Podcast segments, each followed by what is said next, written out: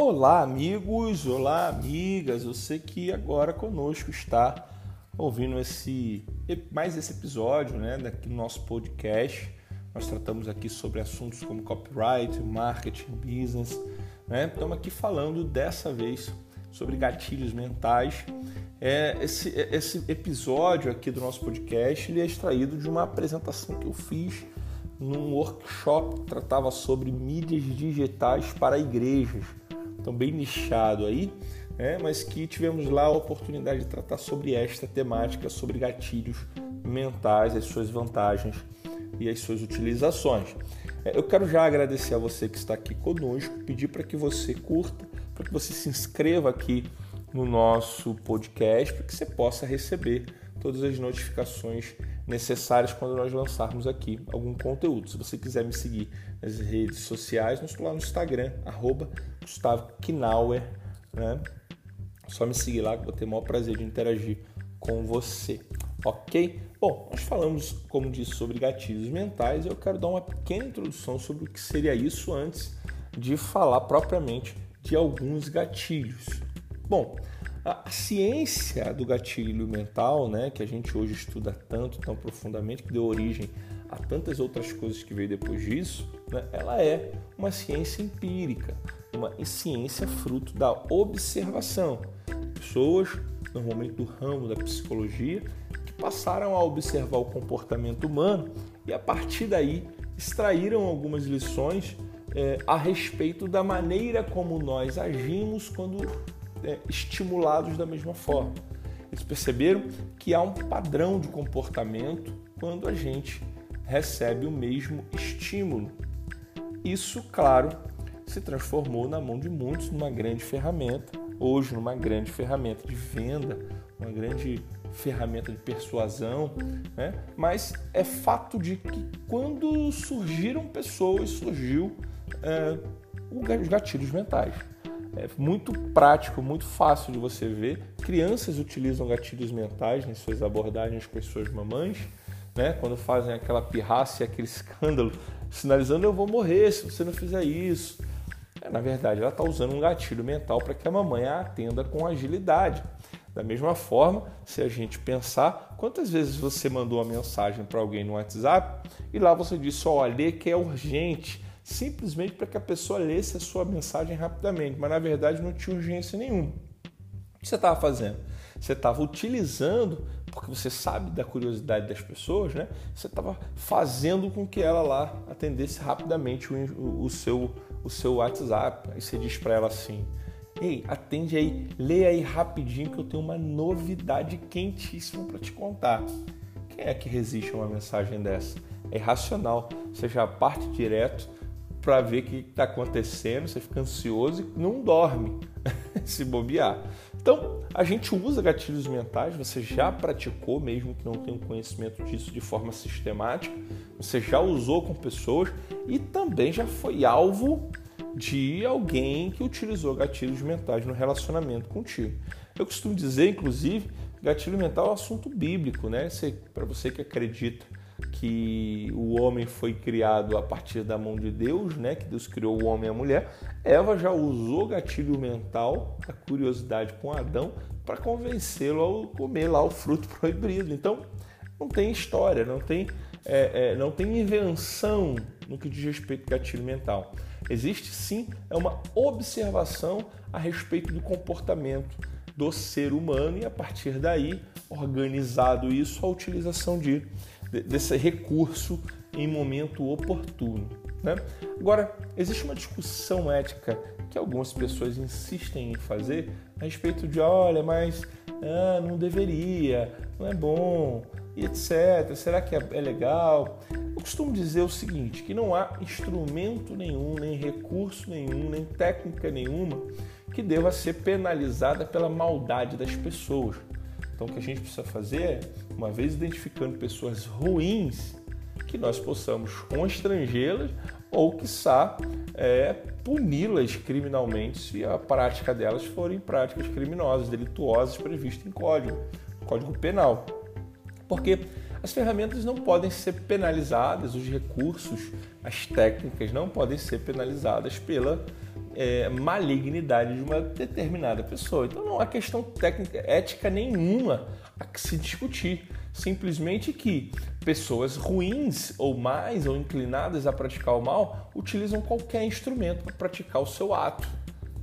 Então não há uma questão ética que eu acho que deva ser discutida ou relevante quanto à utilização dos gatilhos mentais. É claro porque em conceito, né, ela é recursos de persuasão, se transforma em recursos extremamente persuasivos que aumentam muito as chances de qualquer pessoa de persuadir outra. Mas, bom, vamos voltar um pouquinho mais, vamos mais lá atrás, no início da década de 1910, né? na verdade, mais precisamente 1913, quando acontece um fato né? interessante, a publicação de um estudo que culminou no que a gente entende hoje por gatilhos mentais e etc. Tá? O homem a quem devemos dar os créditos aqui se chama John Watson, é um americano que nasceu em 1878 e viveu até 1958. No meio do caminho ali, mais ou menos no meado da sua vida, ele desenvolve uma coisa criada behaviorismo metodológico. A palavra behavior significa em inglês comportamento. Tá? O objetivo do estudo desse, desse, desse homem, né, do John Watson, era prever e controlar o comportamento das pessoas. Ok? Então ele, ele parte para um experimento muito interessante e simples ao mesmo tempo. Ele pega um rato de laboratório, coloca dentro de uma gaiola. Dentro dessa gaiola ele cria um gatilho, né? Um, um, uma alavanca, tá? E acima dessa gaiola um, reservatório, um pote com rações. Ao passo que esse rato dentro daquela gaiola, andando por ela, tocava nessa alavanca, essa alavanca liberava um grão da ração que estava colocada lá em cima, né, no, no, nesse, nesse, reservatório de ração. Então, era a, ao mexer na alavanca caía um grão de ração. E o ratinho ia lá e comia essa ração, claro, ficava felicíssimo por isso. E ele andando normalmente aleatório, ele tocava novamente na alavanca e caía uma ração. E isso comia a ração e aí voltava aleatório, até que o rato começou a perceber que toda vez que ele tocava na alavanca caía um grão de ração. O que aconteceu? O rato passou a constantemente, repetidamente, tocar na alavanca para poder comer a ração. A partir deste experimento, é, o John Watson consegue, de, é, consegue, consegue declarar que uma vez manipulado, uma vez controlado os estímulos, é possível também controlar o comportamento. Dentro desse experimento, o hamster ele é o receptor da mensagem. A gaiola ele é o ambiente onde a comunicação está acontecendo. A alavanca seria o que nós chamamos e vamos chamar aqui de gatilhos mentais. É aquilo que é tocado pelo receptor ou que toca o receptor e automaticamente entrega para ele uma, uma ração, que seria a oferta, né? A caixa de ração é a oferta e a ração propriamente seria o produto ou o objetivo com a comunicação persuasiva. Então, esse é o cenário e esse é o experimento que ele faz daí todos passam a tentar entender quais são os gatilhos que geram determinada reação. O objetivo dessa nossa conversa aqui, desse momento que nós estamos passando no podcast, é poder entender e prever, controlar o comportamento das pessoas que se relacionam com a gente, seja ao vivo, numa relação de compra e venda, por exemplo, onde você é o vendedor, ou online, onde você está oferecendo algum conteúdo para alguém que você pretende que ele faça pratique alguma ação. Ah, o segundo objetivo que nós podemos declarar aqui é a capacidade de manipular a ação da pessoa antes que isso passe por seu sistema cognitivo. Ou seja, fazer com que alguém faça uma ação antes que ele possa pensar a respeito. Ok? Então nós vamos seguindo nesse princípio. Vamos fazer aqui uma, rapidamente um estudo bem razoável, bem rasteiro, mas que é elucidativo. O que, que são gatilhos, já que o nosso objeto de estudo são os gatilhos mentais, a gente vai entender o que, são gatilhos. Ah, o dicionário diz pra gente que é qualquer coisa que a maneira de um gatilho faz disparar um processo ou reação. Tá? Então, é, essa, é, é, esse é o start que você deve pensar. O gatilho, né, e a palavra gatilho mental ela é pensada justamente por isso, é alguma coisa que desencadeia, que dispara um processo ou uma reação. Ou seja, comportamentos em cadeia, né, um após o outro, ou uma reação específica. E mental, porque, claro, recorre às faculdades intelectuais, ao funcionamento do cérebro. Então tem, tem a ver com é, alguma coisa que faz desencadear na mente de alguém uma reação ou um processo.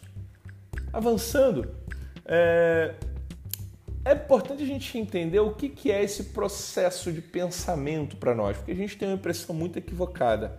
A gente acha que pensa o dia inteiro, mas na verdade isso não acontece. A menor parte do tempo nós estamos pensando em alguma coisa. Pensar é uma atividade muito complexa, gasta muita energia, tá? Basta você simplesmente largar o seu telefone celular agora, se você tem um Apple, pega um telefone Android e tenta achar a loja de aplicativos, você vai ver o esforço mental que você precisa fazer e o quanto isso é incômodo.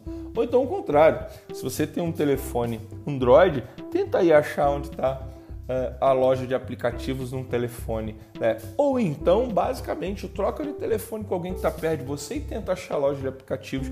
Você vai ver a agonia que você vai sentir. Isso gera uma dor, gera um incômodo.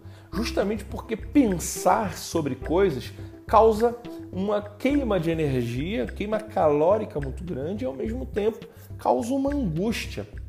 Não é nada que a gente faça com muita tranquilidade ou sem estresse. Agora, imagina se nós tivéssemos que pensar sempre para fazer tudo. Agora imagina se a gente tivesse que pensar sempre para fazer todas as coisas que nós fazemos todos os dias. Por exemplo, você imagina se você tivesse que sentar no carro e pensar sobre como você tem que dirigir. Imagina o esforço que seria necessário para você poder colocar isso na balança. Pensa aí como foi a tua primeira experiência para tentar dirigir. Como foi difícil entender o que, que o teu pé esquerdo tinha que fazer, o que o teu direito tinha que fazer, essa coisa de sincronizar movimentos, ao mesmo tempo que o pé direito está fazendo uma coisa, a mão esquerda está fazendo outra, isso é muito complexo e requer um esforço mental muito grande. Da mesma forma, imagine o cálculo matemático necessário para que você acerte a, a, o, o garfo de comida na sua boca. Ou então lembrar nome de pessoas. Se isso não fosse algo automatizado dentro de você, você tivesse que buscar no seu arquivo de nomes e cruzar com o seu arquivo de fotografias de pessoas para que você pudesse cruzar essas informações. Imagina se isso fosse uma ação que você precisasse é, é, tivesse necessidade de praticar, de, de, de pensar para fazer. Ou então o cálculo matemático que você precisaria fazer, físico na verdade, para atravessar a rua. Olha, imagina que dificuldade. Vai lá, delta S sobre delta T, e aí você tentando atravessar a rua e quando pum, um acidente acontece, é atropelado. Tudo que a gente não quer. Ou seja, qual foi a solução que nós é, acabamos encontrando intuitivamente né? E isso remonta aí os primeiros anos da nossa história, que nós, é, para economizar todo esse desgaste de energia, né, e principalmente criar uma solução para essa tensão que é, é que está ligada ao processo de pensamento, nós começamos a criar movimentos repetitivos seguros. Ou seja, o nosso cérebro começou a entender o seguinte: bom, sempre que eu faço isso, dá certo. Então, ao invés de eu pensar se devo fazer isso ou como fazer aquilo, eu simplesmente, isso o cérebro pensando, eu simplesmente organizo isso e toda vez eu faço da mesma forma. Isso foi uma solução encontrada para diminuir o nível de estresse, de tensão, de queima de energia, para que a gente conseguisse dar passos, para que a gente conseguisse, por exemplo, economizando energia para coisas banais, gastar mais energia com coisas que não são tão simples assim. Uma solução que o nosso processo mental é, é, encontrou. Então, é, existem algumas maneiras de economia ou de economizar energia que o nosso cérebro encontrou. É buscando padrões, né? ou seja, coisas iguais, a estímulos iguais, o cérebro responde de maneira igual.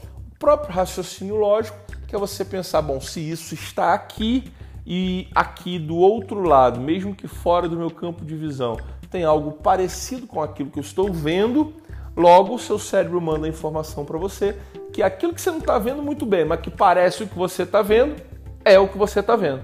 E aí você cria essa conclusão antes mesmo que você possa olhar, observar e entender. O seu cérebro soluciona essa tensão de não saber o que está acontecendo. O raciocínio lógico entra nesse sentido. Da mesma forma, o cérebro aprendeu, nossa mente, né, nós aprendemos a repetir ações que não são traumáticas. Porque tudo que nos trouxe angústia, nos trouxe dor, uma ação que nos machuca, que nos preocupa demais, o nosso cérebro tende a evitar. A nossa mente tende a evitar alguma coisa que deixa a gente numa situação de desconforto. Então, para corrigir isso, toda vez que nós estávamos ou, estivemos diante de situações em que era possível repetir a sensação ou a reação, porque essa primeira experiência foi boa, o seu cérebro faz também. E por fim, não menos importante, nosso cérebro aprendeu a utilizar ações desencadeadoras, que são respostas iguais para estímulos semelhantes. Partindo daí, a gente vai entender o que seria o behaviorismo que nós vimos lá no início, que é justamente a capacidade de prever e controlar o comportamento a partir do estímulo. Controlando o estímulo, eu controlo o comportamento. E qual é o, o mecanismo mental que a gente acaba usando para economizar energias, né? É, responder sempre da mesma forma aos mesmos estímulos. Então, esse é o jogo. Gatilhos mentais é o seguinte: é o controle dos estímulos para que a gente garanta um comportamento repetitivo da maior parte daqueles que nos ouvem, escutam ou interagem conosco. Por quê? Porque a natureza da tua audiência é fazer sempre as mesmas coisas quando estimulada da mesma maneira. Ok? Então, indo a partir daí, nós vamos citar aqui alguns gatilhos mentais. O primeiro deles, muito relevante e importante, é o que nós chamamos de prova social. Como funciona isso? Significa dizer que se alguém declara que gostou de alguma coisa, a gente tem uma suspeita. Significa que pode ser bom. Exemplo prático aqui. Eu estou aqui diante de uma lapiseira que eu estou usando para escrever aqui. Se alguém diz que esta lapiseira é boa, eu que estou ouvindo alguém dizer que esta lapiseira é boa, vou entender. Hum, essa lapiseira pode ser boa, porque se alguém comprou, utilizou e gostou, meu cérebro diz para mim: opa, é algo que pode ser bom. Agora você imagina se eu me deparo com 50 pessoas dizendo que utilizaram essa lapiseira e gostaram. O meu cérebro me obriga a entender que aquilo é bom. Com certeza aquilo passa a ser bom, uma vez que não é possível que 50 pessoas sejam loucas e simplesmente digam que gostam de alguma coisa que não gostam. Então, esse é o efeito da prova social. É, é, dispara uma outra coisa chamada efeito manada. Quantas vezes a gente já se pegou entrando aí em uma, em uma fila sem saber por quê? Não é? Quantas vezes você entrou num restaurante porque ele estava mais cheio? Quantas vezes você preferiu alguma coisa simplesmente porque tinha mais pessoas dizendo que aquilo era bom?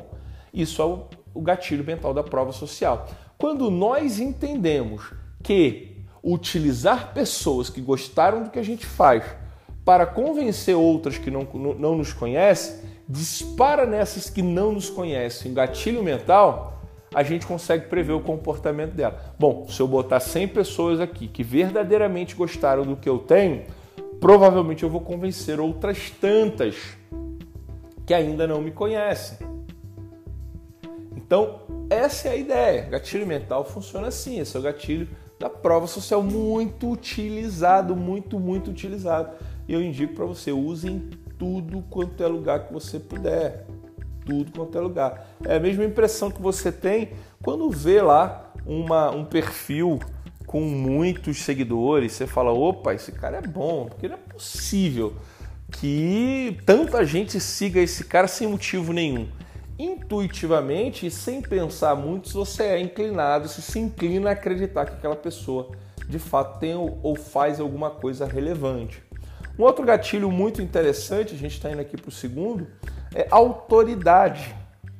O gatilho da autoridade ele é muito poderoso e ele precisa ser construído. Por exemplo, você tem a inclinação em aceitar melhor alguém ou alguma coisa que este alguém está falando se você vê nele uma autoridade naquele assunto.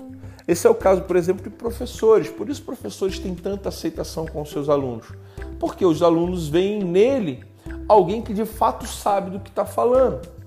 E aí você, por exemplo, que tá, é um vendedor, se você é um vendedor de carros, por exemplo, ou então se você é alguém que vive no mundo digital, que atua no mundo digital, é importante que você demonstre para a sua audiência quem você é, a experiência que você tem, os, os diplomas que você conquistou. É bom que você se mostre falando em público, justamente para ativar nessa pessoa a visão de que, ora, esse cara fala o que sabe que está falando, porque olha como ele é uma autoridade no assunto. É o exemplo, por exemplo, de um policial militar. A farda é uma marca da autoridade, por exemplo. Você olha e fala, opa, essa é uma autoridade. Você, você sem pensar muito já cede àquela autoridade daquela pessoa. Agora, existem outras coisas que também determinam a autoridade. Por exemplo, se você tem bom conteúdo. Se você é alguém que se expressa bem pessoalmente ou no mundo digital você entrega bom conteúdo, a tua audiência tende a ver em você uma autoridade. É o caso, por exemplo, de um vendedor, já que eu estou falando aqui para pessoas que vivem no mundo digital ou não, é o mesmo caso que você que conhece o teu produto. Não é nada mais poderoso do que entrar, por exemplo, como falei, numa loja de carros e me deparar com um vendedor que conhece exatamente tudo sobre aquele carro que eu quero comprar. Eu entendo que esse cara é uma autoridade. Quando eu perguntar para ele, esse carro vale a pena? E ele disser, vale, eu estou inclinado a acreditar, mesmo que ele nunca tenha dado uma volta no carro, mas simplesmente pela fala, pela maneira como ele fala sobre o produto, ele um requinte de autoridade. Um outro ponto importante também é que se você trabalha no digital, é muito interessante que você tenha fotos com autoridades naquele assunto que você está também tentando se estabelecer como uma autoridade. Então é muito simples. Quando as pessoas reconhecem, quando uma pessoa reconhece uma autoridade, automaticamente o gatilho mental da autoridade dispara e há uma maior abertura para que você persuada aquela pessoa que te reconheceu como uma autoridade. Um outro gatilho poderosíssimo, nós estamos indo para o terceiro, né? É o gatilho da urgência. As pessoas são proteladoras por natureza. Ninguém quer tomar decisões, porque tomar decisões entra naquela dinâmica que nós já falamos. Gasta energia quando você precisa decidir entre uma e outra coisa. Por isso as pessoas tendem sempre a adiar essas coisas que os fazem mal, que os fazem pensar, desgasta, gasta energia. Então as pessoas são na sua essência proteladoras. Mas o gatilho da urgência ele é poderosíssimo contra esse sentimento natural das pessoas de protelar. Por isso que é muito importante apresentar para sua audiência a urgência que ele tem em adquirir o seu produto, de curtir o teu conteúdo, de compartilhar o teu conteúdo se você está no mundo digital. Se você não mostrar para a tua audiência a urgência em fazer alguma coisa ou comprar alguma coisa de você, ele não será naturalmente estimulado por esse sentimento. Você precisa clicar esse gatilho nele. Por exemplo, dizendo: Olha, você não sabe, mas se você não fizer isso agora, na semana que vem você não pode perder. Na semana que vem pode não ter mais essa vaga aqui para esse, esse curso. E por aí vai. Você precisa gerar na tua audiência o entendimento sobre a escassez. E isso vai fazer com que, é, é, ou na verdade a urgência, a escassez é um outro gatilho, mas isso vai gerar nele a ansiedade: opa, não posso esperar, preciso resolver isso agora. E esse gatilho faz com que as pessoas decidam de verdade. Apresente para eles a urgência que eles têm e aí sim tenham dele uma resposta imediata. Então nunca deixe o receptor da tua mensagem determinar o tempo que ele tem para agir, não é ele que determina. Isso vai resultar em omissão, ele não vai fazer nada. Sempre que exposto a uma urgência, ele será catapultado para agir. Então põe ele diante de uma urgência. Olha, se você não fizer isso agora, se você não comprar esse curso agora, você vai adiar, por exemplo, a tua virada financeira. Eu tenho um cliente, né, uma, inclusive uma empresa que eu participo bem de perto, que ele vende cidadania portuguesa. Veja, ele diz simplesmente o seguinte: a comunicação com o cliente é simples. Diz, olha, se você não fizer, você nega esse direito. Ou, exemplo, você né, diz para o neto do português: se você não fizer agora e tirar a sua cidadania portuguesa, você vai eliminar as chances do seu filho, do teu neto, da tua família inteira de poder morar na Europa. Será que o cara fica ansioso para resolver? É claro que fica, principalmente se ele tem idade avançada. Ok? Então, urgência é fundamental. Escassez é um segundo, é, um, é na verdade um quarto gatilho que nós estamos abordando aqui. As pessoas dão mais valor ao que é escasso. Não tem jeito.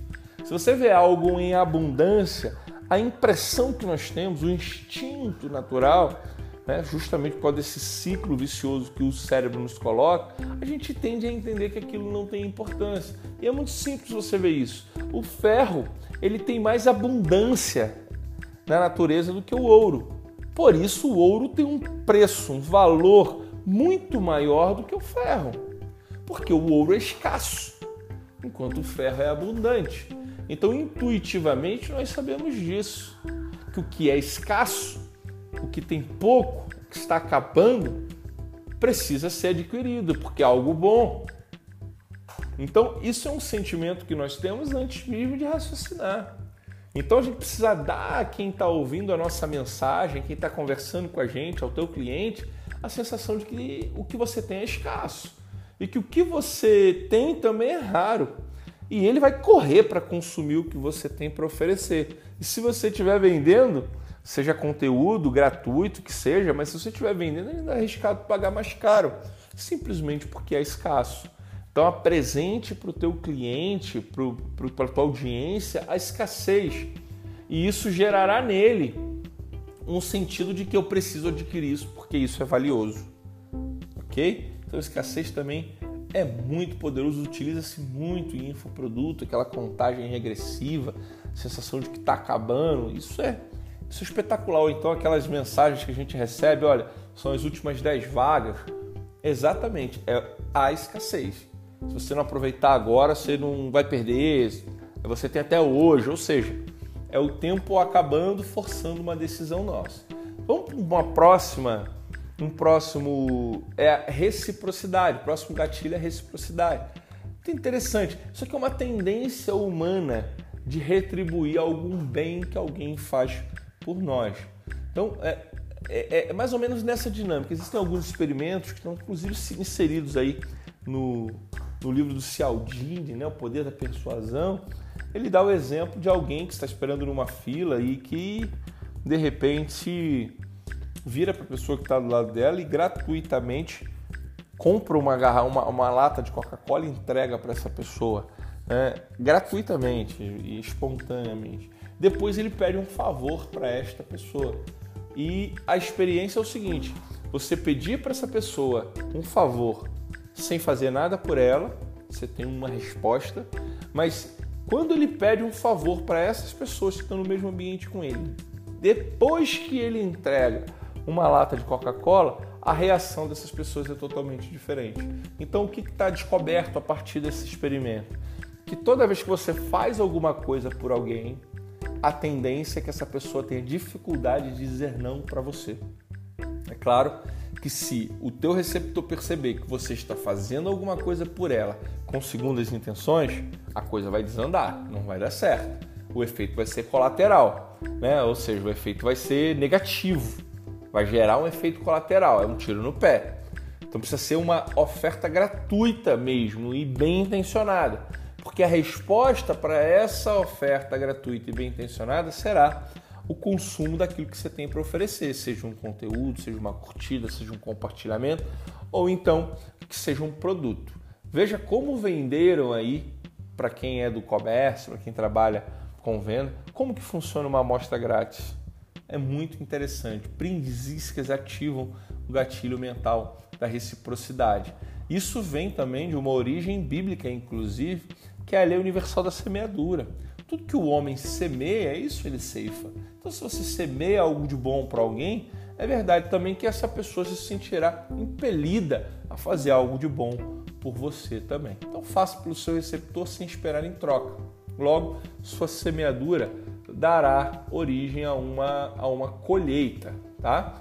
Então, agora indo para o próximo gatilho, a gente já está indo, faltam simplesmente mais três gatilhos. Vamos falar sobre especificidade, sobre curiosidade, vamos falar também sobre storytelling. Fica aí, não vai embora, fica aí ouvindo, porque certamente você vai usar esses recursos, tá? Então, a especificidade também é um gatilho poderoso. Ela diz o seguinte: você, quanto mais específico for, mais segurança você gera para sua audiência. Quanto mais específico, mais sensação de veracidade, de verdade você vai gerar para seu para sua audiência. Se você for minucioso na explicação, quem te ouve estará inclinado a dizer, então ele está falando a verdade, então ele está falando algo, então isso aqui é bom, né? Explique como os processos funcionam e isso certamente impactará nas suas vendas ou na tua interação, na sua persuasão com os seus clientes. Por exemplo, substitua os números redondos por números precisos. Uma coisa é você dizer que o custo de alguma coisa é 190 reais, a outra é você dizer que custa 197 reais e 23 centavos. Sendo mais específico, você gera na cabeça ou na mente da sua audiência, do receptor, uma sensação de verdade. Não, rapaz, ele está sendo aqui preciso, minucioso. E isso faz com que o gatilho mental da especificidade desperte nele e você aumente as suas chances de convencê-lo, de persuadi-lo. Então, gatilho poderosíssimo. Quem usa muito isso é a Polishop. Polishop fala sobre as tecnologias lá das suas panelas e dos seus air por aí vai. Ninguém sabe o que são aquelas tecnologias, ninguém sabe se aquilo existe de verdade, mas o fato do anunciante, do vendedor falar, mexe contigo. Me lembra aquele carro, um Escort Zetec. Me marcou muito porque eu nunca até então sabia o número de um, o, o nome do motor, do modelo de motor de carro. E ali eles fizeram a publicidade disso, deu uma reverberação muito grande, um número de vendas interessante, mas no final o motor era uma porcaria. Tanto que diziam que era o Zetec, tec, tec. Ou seja, o bicho batia motor, que era uma maravilha.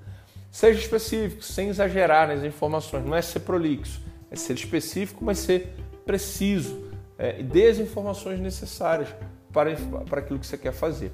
O próximo gatilho poderoso demais é o gatilho da curiosidade. Você precisa ter atenção com ele, porque pessoas são curiosas. Pessoas gostam de saber das coisas. A prova disso é o que se tornou redes sociais como o Facebook, como o Instagram, que são, na verdade, grandes redes de fofoca as pessoas querem saber da sua vida e você quer saber da vida dos outros. Então a curiosidade é um, é um gatilho poderosíssimo. Como o exemplo que eu dei logo que nós começamos brincando, disse: olha, se você quer, é, se você quer fazer com que alguém leia a sua mensagem de WhatsApp, faz um teste com ela. Pode ser só para brincar. Você diz para ela: preciso te contar um negócio urgente e espera. Assim que essa pessoa ler a sua mensagem, ela vai te responder porque ela não vai suportar a curiosidade de saber o que, que você tem para dizer. Esse gatilho é poderosíssimo, muito interessante para você parar, por exemplo, nas redes sociais, a navegação da sua audiência. O cara está passando no feed, deixa ele curioso para ler o teu conteúdo, deixa ele curioso para saber o que, que você está vendendo, porque tudo isso vai fazer com que a tua retenção e até a capacidade de persuasão exista. Aqui, muito utilizado para parar a navegação. O cara tá ali, você tem 3 segundos para fazer ele parar para te ouvir. Curiosidade é poderosíssimo, tá? Então aguça a curiosidade do seu receptor e prenda a atenção dele a você. E depois você faz o que tem que ser feito. O último aqui é o storytelling, né? O storytelling é uma ferramenta muito poderosa. Histórias envolventes calam a voz do pensamento e mantêm a concentração do receptor. Veja que interessante. Quantas pessoas passaram anos, talvez a vida inteira, paradas na frente da televisão assistindo uma novela? Pessoas que param na frente da televisão e assistem de um computador para assistir Netflix, que ficam maratonando para assistir séries de Netflix. São histórias muito bem contadas que geram na gente uma sensação de necessidade de saber o desfecho daquilo que está sendo contado. O storytelling é uma arma poderosíssima para você travar a atenção da tua audiência, de fazer ele ficar contigo. Porque histórias envolventes calam a voz do pensamento, fazem com que a pessoa não pense em mais nada, senão naquilo que está sendo falado. Então é um recurso poderosíssimo, poderosíssimo. Um exemplo que eu dou para falar sobre storytelling é o seguinte: a pedagogia que é a ciência do ensino para crianças, da melhor maneira de ensinar a crianças, utiliza histórias, movimentos lúdicos, justamente porque crianças têm dificuldade de concentração.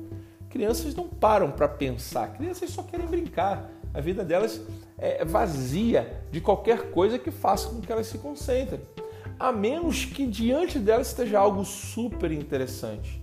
Então, se você quer prender a atenção da criança e fazê-las paralisarem, utilize boas histórias. Agora, se boas histórias são capazes de fazer crianças que não têm preocupação nenhuma parar para ouvir um contador de história, por que não nós que somos cheios de preocupações, de medos e de temores? Será que uma boa história contando é, é, o fato de alguém que era muito pobre, que enriqueceu o fruto do seu trabalho, não seduzirá alguém que está pensando da mesma forma? Será que a história de alguém que cuidou, que salvou a vida de outra pessoa, não vai chamar a atenção de uma pessoa tocada por aquela emoção? É claro que vai. Então conte boas, boas histórias para o seu receptor, para sua audiência, para a pessoa que você está negociando e mantenha ela concentrada em você. Então faça o que faça praticar a ação que você deseja. A hora que estiver ligado, você aproveite para extrair daí as melhores oportunidades. Bom, na prática, eu costumo dizer que gatilhos mentais devem ser utilizados como artes marciais. Eu costumo dizer que existem todos nós, por mais que nunca tenhamos tido contato com nenhum tipo de arte marcial, temos o instinto da defesa. Porque se alguém levantar a mão contra uma criança a criança é capaz de levantar também a sua para tentar se defender.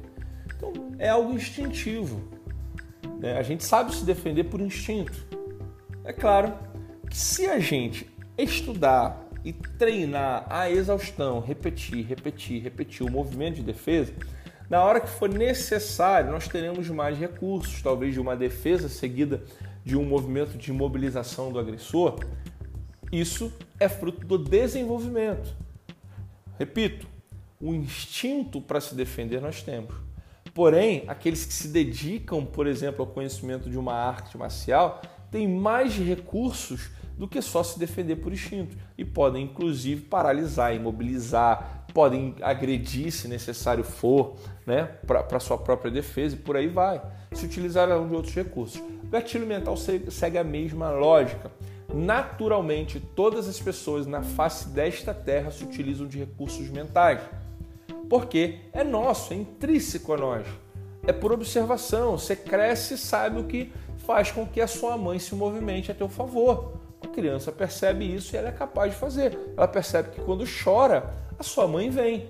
Por quê? O choro da criança dispara na mãe o senso de urgência. É assim, é a nossa essência. Agora, se nós treinarmos, entendermos e nos aprofundarmos em entender o que esses gatilhos mentais são e o que eles fazem, a gente se transforma num lutador de arte marcial. A gente se transforma naquele cara que vai saber não só se defender de uma agressão, mas também vai saber transformar isso em algo positivo para nós. É isso o estudo dos gatilhos mentais e a utilização dele. É a, o aperfeiçoamento no entendimento dos estímulos certos para que nós tenhamos as reações esperadas. Então, faça aí, se inscreva, matricule-se logo, busque se aprofundar num curso de defesa pessoal dos gatilhos mentais. Vou lançar esse curso. vou lançar um curso para você, para que você possa é, aperfeiçoar-se cada vez mais. Então, melhor maneira de aprender é praticando. Pratique, pratique, pratique. Quanto mais praticado, mais próximo de perfeito. Quanto mais experimentado, melhor será. É a mesma dinâmica de uma arte marcial. Bom, eu encerro por aqui. Esse podcast ficou acima do que eu imaginava para vocês, né? Mas nós vamos dividir talvez aqui em dois episódios. A gente começa falando de um e depois conclui aí na segunda parte. Mas fica aqui para você essa oportunidade, uma chance legal da gente falar sobre um tema tão importante que pode alavancar suas vendas, que pode fazer crescer muito em relevância nas suas redes sociais. Não deixe de seguir lá o nosso canal, não deixe de se inscrever no nosso podcast, para você ouvir lá, estamos nas principais plataformas. Também não deixe de me seguir no Instagram, arroba Gustavo Knauer. Lá você vai poder tranquilamente receber essas e outras informações mais que eu vou aprendendo ao longo do tempo e tenho um enorme prazer de transferir aqui para vocês. Um grande abraço, tchau, tchau, até o próximo.